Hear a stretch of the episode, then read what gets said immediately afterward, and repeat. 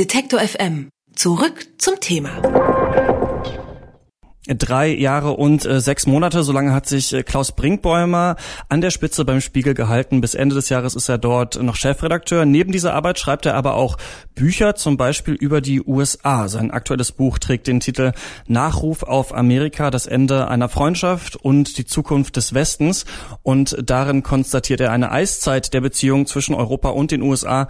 Welche Rolle die Medien in dieser Zeit spielen können, darüber spreche ich jetzt mit ihm, denn er ist bei uns im Studio. Hallo, Herr Brinkbäumer. Grüß Herr Eichner, freut mich sehr. Liegt, äh, wenn wir damit direkt mal einsteigen, diese Eiszeit äh, nur am US-Präsidenten oder woran machen Sie das fest?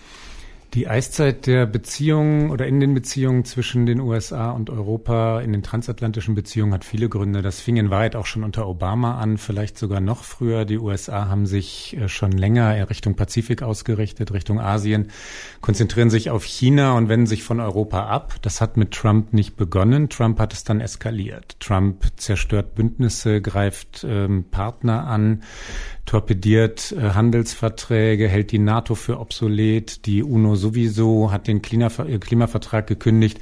Und all das führt dazu, dass europäische Partner fassungslos vor ihm stehen, dass die Kanzlerin nicht weiß, wie sie mit Trump umgehen soll.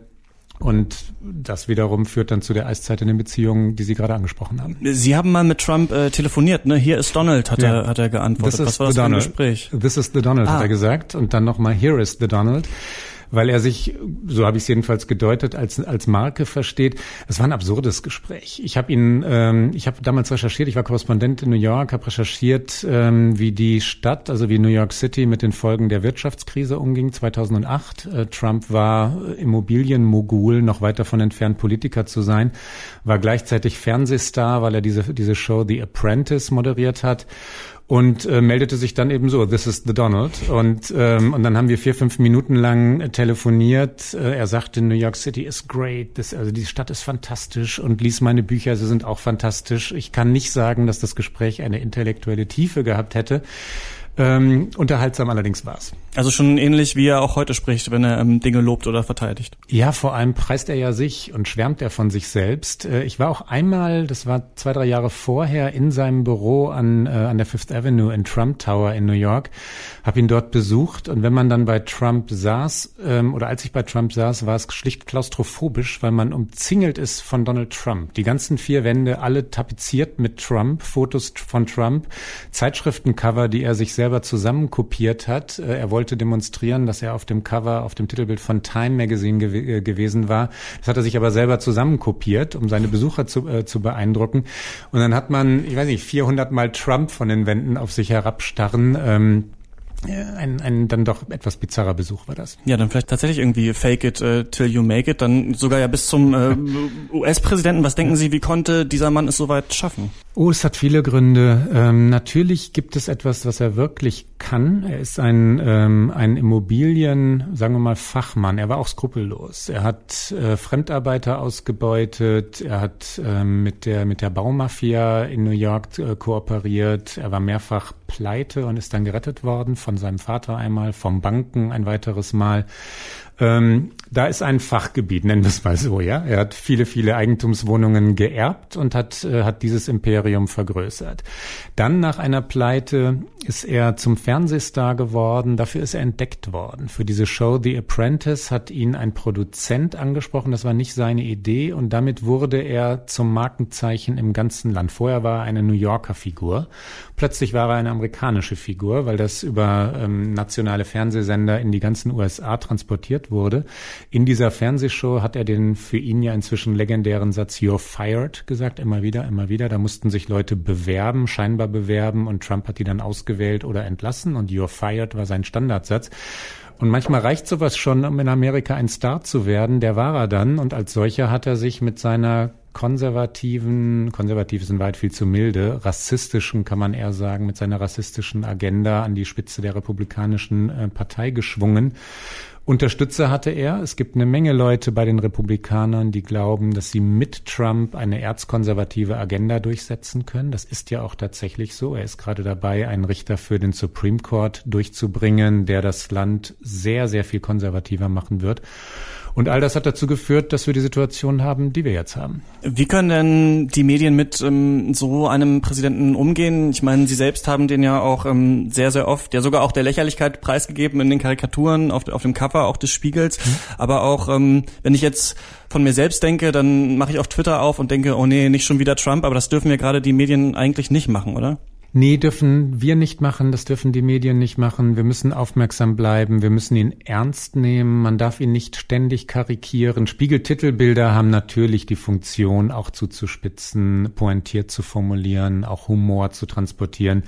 Ich fand die, die wir gemacht haben, also zum Beispiel America First, das war das Cover, das am meisten Aufsehen erregt hat mit der enthaupteten Freiheitsstatue, angemessen, weil Trump tatsächlich eine Agenda vertritt, die ähm, internationale Gemeinschaften torpediert, die äh, Migranten äh, ausgrenzt, die schlicht in vielen, vielen Dingen ja, menschenfeindlich ist. Und ähm, das, das, also was müssen um auf Ihre Frage zurückzukommen, was müssen Medien tun? Recherchieren sollten sie, äh, investigativ arbeiten. Ich glaube, zu viele Medien, das schließt New York Times und Washington Post ein, haben Trump zu lange als Unterhaltungsphänomen behandelt, als Star, als unglaublich ja unterhaltsam. Boah, was der jetzt schon wieder sagt. Ne? Ja, das Gebaren ist witzig, aber ja, ja. dann die Entscheidungen sind genau. real. Und was er da schon wieder getwittert hat, und das kann doch nicht sein, der hat das wirklich gesagt, grab them by the pussy über über Frauen. Das, das ist wirklich ein Zitat, das ist gefilmt worden und dann wurde das immer größer, immer spektakulärer. Das ist aber der falsche Umgang, weil es ihn nicht ernst nimmt. Also ihn einfach nur als Unterhaltungsstar zu verstehen, unterschätzt ihn, weil Trump demagogisch geschickt ist, er weiß, wie er Leute erreicht, er wiederholt seine Botschaften ständig, weil er gelernt hat, dass das funktioniert. Und man wird nicht Präsident der USA, ähm, wenn man dumm ist, wenn man nicht weiß, äh, wie man Leute fängt und wie man sich durchsetzen kann. Wie schätzen Sie denn unter diesen Gesichtspunkten ähm, ja die Chancen für ein Amtsenthebungsverfahren ein aktuell? Gering. Ich glaube, dass, ähm, dass diese Spekulationen alle ins, allesamt ins Nichts führen. Äh, die Republikaner werden das immer verhindern und sie haben zurzeit die Mehrheiten in beiden Kammern des Kongresses. Ähm, da, da wird es kein Amtsenthebungsverfahren geben. Das eigene Kabinett könnte ihn stürzen, indem es ihn für amtsunfähig erklären würde. Aber das sind allesamt Leute, die er ausgewählt hat, die, sein, die ihre Posten bekommen haben durch Donald Trump. Die werden ihn natürlich nicht stürzen. Die Republikaner haben sich ihm unterworfen. Die wissen, dass dieser Präsident lügt lügt, dass er rassistisch ist, dass er frauenfeindlich ist und haben diesen Preis aber gezahlt, weil sie mit ihm ihre Agenda durchbringen können, weil er sie an der Macht hält. Was realistisch ist, ist eine Abwahl in, äh, wie lange ist das jetzt? Zwei Jahren, drei Monaten, äh, wenn der nächste Präsident gewählt werden wird. Ähm, wenn Sie mich jetzt nach einer Prognose fragen würden, würde ich sagen, wahrscheinlich wird er abgewählt werden. Die Umfragen sind so. Aber dann müssen die Demokraten erstmal gut sein, einen wirklich guten Gegenkandidaten oder eine gute Gegenkandidatin mhm. nominieren. Ich habe auch damals bei George Bush äh, prognostiziert, der würde abgewählt werden und dann ist er wiedergewählt worden. Was denken Sie, wie wird Trump versuchen, wiedergewählt zu werden? Einfach ähm, sagen, dass er doch sehr viel einfach erreicht hat schon in diesen vier Jahren. Ja, er wird sagen, ich war integer, indem ich wirklich meine Wahlversprechen gehalten habe. Er hat auch aus Sicht äh, seiner, seiner Unterstützer einiges erreicht. Er hat ähm, eine Steuerreform ja tatsächlich durchgesetzt. Er geht scharf gegen Migration vor. Das hatte er vorher versprochen. Das tut er. Es gibt nach wie vor, es gibt eine Kernwählerschaft, die ist treu, die ist aber eher bei 30 Prozent und weit davon entfernt bei 50 Prozent zu liegen und 50,1 bräuchte er. Ne? Ich glaube, dass er in zweieinhalb Jahren oder zwei Jahren und wenigen Monaten abgewählt werden wird, aber vielleicht müssen wir ihn auch noch sechs Jahre lang aushalten. Mhm. Sie ähm, schreiben im Buch ja nicht nur über Trump, Sie haben selbst äh, lange in den USA, auch in äh, New York äh, gelebt, ähm, haben mit George Clooney zum Beispiel äh, gesprochen, aber auch mit Vertrauten von äh, David Foster Wallace. Mhm. Ihr Buch ist ein ziemlich persönliches Porträt ähm, geworden. Was würden Sie sagen, mal diese Phrase zu bemühen, zeichnet den American Way of Life für Sie aus? Oh, das ist so viel, da könnte ich jetzt stundenlang reden und dann würde ich all, all ihre, ihre Grenzen hier überschreiten. Muss man das Buch lesen? Irgendwann, irgendwann kommen, glaube ich, andere Sendungen hier. Ich, kann, ich, fass, ich versuche mich mal kurz zu fassen. Ähm, es ist ein unglaublich schönes Reiseland. Durch die USA zu fahren, durch, äh, durch die Nationalparks, durch die einsamen Bundesstaaten zu fahren, ist äh, pures Abenteuer. Die USA sind vor allem an den Küsten ähm, extrem vielseitig. Ähm, tolerant, äh, da eben dann doch migrationsfreundlich, international. Wenn Sie nach New York kommen, treffen Sie dort nur auf Menschen, die irgendetwas geträumt haben, weshalb sie in diese Stadt gegangen sind. Jeder hat eine individuelle Migrationsgeschichte und Und die Stadt vibriert tatsächlich, weil, weil sie eine solche Dynamik und Kraft hat, wie ich es noch an keinem anderen Ort erlebt habe. Das Problem der USA ist die Spaltung, dass das, was sie in zum Beispiel Harvard oder, oder in Washington DC erleben an, an schlichter Klugheit und Neugierde und Abenteuerlust in Texas oder Oklahoma oder Milwaukee oder so eben nicht finden. Mhm. Dass die Leute im Innern der USA die ähm, toleranten und aus ihrer Sicht elitären Küsten schlicht verachten und dass es keinerlei Verbindung mehr gibt. Das ist das Problem. Das ist die Dysfunktionalität der USA. Was würden Sie denn sagen, ähm, können äh, deutsche Journalisten Journalisten von US-amerikanischen lernen? Deutsche Journalisten sind schon ziemlich gut. Ähm, nicht alle, aber, aber doch, äh, doch, doch einige. Und ähm, naja, wenn Sie wenn Sie sich anschauen, wie äh, mit welcher Hartnäckigkeit und Präzision ähm, der Kollege vom New Yorker Ronan Farrow die MeToo-Affäre ähm, recherchiert hat und dann parallel zu einigen Kollegen von der New York Times den Weinstein-Fall wirklich ins Rollen gebracht hat. Das ist eine eine Form von äh, von Hartnäckigkeit, Furchtlosigkeit, die in Deutschland nicht so ganz viele Medien haben. Ich möchte jetzt nicht einzelne Journalisten nennen, sondern Medienhäuser, die sich trauen, ähm, also die, der New Yorker oder die New York Times, die Washington Post trauen sich wirklich in besondere Projekte Zeit, Geld, äh, Manpower zu investieren und das schwindet in Deutschland langsam, weil in vielen Redaktionen so sehr gespart wird, weil ähm, weil Journalismus schlicht ja heruntergespart wird und ähm, und Darunter leidet Investigativjournalismus. Und dann andersrum, ich möchte nicht so pauschal urteilen. Es gibt hervorragende Redaktionen, es gibt glänzende Journalisten und die Amerikaner sind uns jetzt bei weitem nicht in allem voraus. Was können die denn von den Deutschen lernen? Dass nicht immer beide Seiten gleichermaßen ähm, zu Wort kommen müssen. Das ist in Amerika geradezu manisch, wenn sie ähm, sagen, die Erde ist rund und dann gibt es irgendjemanden, der behauptet, nee, sie ist, sie sei doch eine Scheibe, dann bekommt der in ganz vielen Zeiten, äh, Zeitungen den gleichen Raum. Ähm, wenn sie sagen, Klimawandel ist real, weil längst bewiesen, und das ist natürlich das konkrete Beispiel, um das es mir geht, dann gibt es immer mit der mit der gleichen Zeilenanzahl oder im Radio Minutenzahl ähm, jemanden, der sagt, nee, stimmt aber nicht. Ähm, es, es, es, es sei schlicht nicht wahr.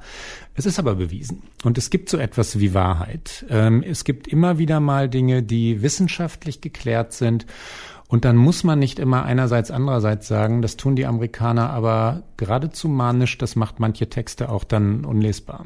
Mhm. Man kann sich auch mal entscheiden, will ich damit sagen. Wenn wir ähm, zum Spiegel kommen, zu Ihrer Rolle da, Sie sind noch Chefredakteur im Vergleich ähm, zu Ihren Vorgängern, ähm, konnten Sie sich länger halten. Sie sollen Ihren Abgang mit den Worten, diese Entscheidung kann ich nicht nachvollziehen, äh, kommentiert haben. Kam das überraschend? Sie haben vorhin drei Jahre, sechs Monate gesagt. Das hat mich natürlich so gleich empört. Es sind jetzt drei Jahre und acht Monate und ich bin noch im Amt und trotzdem äh, stimmt das, was Sie gesagt haben. Die, die Gesellschafter haben beschlossen, dass sie einen Wechsel an der Spitze wollen. Und ähm, bitte sehen Sie es mir nach, ich bin gerade in Gesprächen, die, äh, die ich schlicht nicht detaillierter öffentlich erklären kann, was ich künftig machen werde. Es ist offen. Ich kann aber immerhin so viel sagen, dass wir in den, in den letzten Jahren ähm, tatsächlich wirklich gut waren. Also die Auflage des Spiegel ist zuletzt ähm, vor allem aufgrund des Digitalangebotes Spiegel Plus äh, tatsächlich gestiegen. Wir haben in den letzten Jahren sämtliche großen Journalistenpreise gewonnen für Texte wie die Schulz-Story oder das Autokartell. Die Titelbilder, Sie haben sie von einmal angesprochen, über Donald Trump haben Preise gewonnen. Ähm, es gibt keine journalistische Kritik an der Spiegelredaktion und an deren Führung. Und ich habe Gründe für die Entscheidung der Gesellschafter bisher nicht gehört. Und entsprechend kann ich auch nur sagen, dass ich diese, die ich nicht kenne, nicht nachvollziehen kann, wenn Sie mir noch folgen können. Aber diese, die Auflage der Printausgabe, die ist ja zum Beispiel äh, zurückgegangen. Ja, das tut sie aber natürlich äh, weltweit bei sämtlichen Printmedien. Das ist, das ist klar, das ist richtig. Und, ähm, und lieber hätten, hätte ich es anders, hätten sämtliche Chefredakteure von Printmedien es anders. Aber reine Printauflagen steigen in diesen Zeiten des Strukturwandels nicht. Wenn es ihnen dann gelingt, das ist etwas, was die New York Times wirklich vorgemacht hat, was andere nachgemacht haben, dass sie digitale Auflagen aufbauen, während die Printauflage langsam sackt, ähm, dann machen sie es erfolgreich und dann, dann gehen sie auch mit dem Strukturwandel richtig um. Wir haben bei Spiegel Plus ähm, enorme Verkäufe, einen enormen äh, Erfolg. auf der Homepage von Spiegel Online. Und äh, das ist natürlich die moderne. Wenn Sie U-Bahn oder Straßenbahn fahren, schauen Sie mal, wie viele Leute noch Printmedien lesen. Aber genau an dieser Zusammenlegung der Redaktionen, also vom äh, Spiegel, vom Printmagazin und von Spiegel Online, ähm, soll es ja auch irgendwie gehakt haben. In der, in der Pressemitteilung des Spiegelverlags äh, heißt es so, dass das ein wesentlicher Grund für die Entscheidung der Gesellschafter sei, dass es unterschiedliche Auffassungen über die Zusammenlegung von, von Online und Print gebe. Ich kann nur sagen, ich habe Anfang ähm, Juni zusammen mit der Spiegel Online-Chefredakteurin ein Konzept abgegeben über genau diese Zusammenlegung. Wir waren uns einig, das ist sehr detailliert. Und ich kenne keine unterschiedlichen Auffassungen dazu. Würden Sie sagen, der Spiegel ist immer noch das Leitmedium, äh, das er mal war? Dass er mal war, ähm, das ist jetzt keine defensive Aussage von mir. Das kann er gar nicht mehr sein, weil Online-Medien logischerweise eine ganz andere Vielfalt in die Medienwelt gebracht haben. Wenn Sie mal, sich mal anschauen, wie, wie die 60er, 70er, 80er Jahre waren, da wartete man auf Montag auf den Montag war Spiegeltag und dann kam das neue Magazin und es war nichts drumherum. Ja, heute haben so viele Tageszeitungen, äh, Investigativjournalisten, Online-Medien spielen mit. Äh, das Nachrichtentempo hat sich erhöht. Ähm, das kann kein wöchentlich erscheinendes ähm, Medium mehr sein, das was es in den 60er Jahren war. Und wenn Sie diese etwas defensive Bemerkung beiseite räumen, äh, der Spiegel ist selbstverständlich die stärkste deutsche Medienmarke, schon durch Spiegel Online, das den Printspiegel natürlich äh, glänzend ergänzt. Äh, selbstverständlich ist er das ähm, weiterhin. Spiegel-Chefredakteur Klaus Brinkbäumer zeichnet äh, in seinem Buch ein ambivalentes Porträt ähm, des einzigen Vorbilds des Westens der USA. Nachzulesen ist das in Nachruf auf Amerika, das Ende einer Freundschaft und die Zukunft des Westens, das beim S. Fischer Verlag erschienen ist. Heute war er bei uns im Studio zu Gast und ich habe mit ihm über seine Arbeit beim Spiegel und auch äh, Journalismus in Zeiten äh, politischer Krisen gesprochen. Vielen Dank. War eine Freude, Herr Eichler. Danke. Alle Beiträge, Reportagen und Interviews können Sie jederzeit nachhören im Netz auf detektor.fm.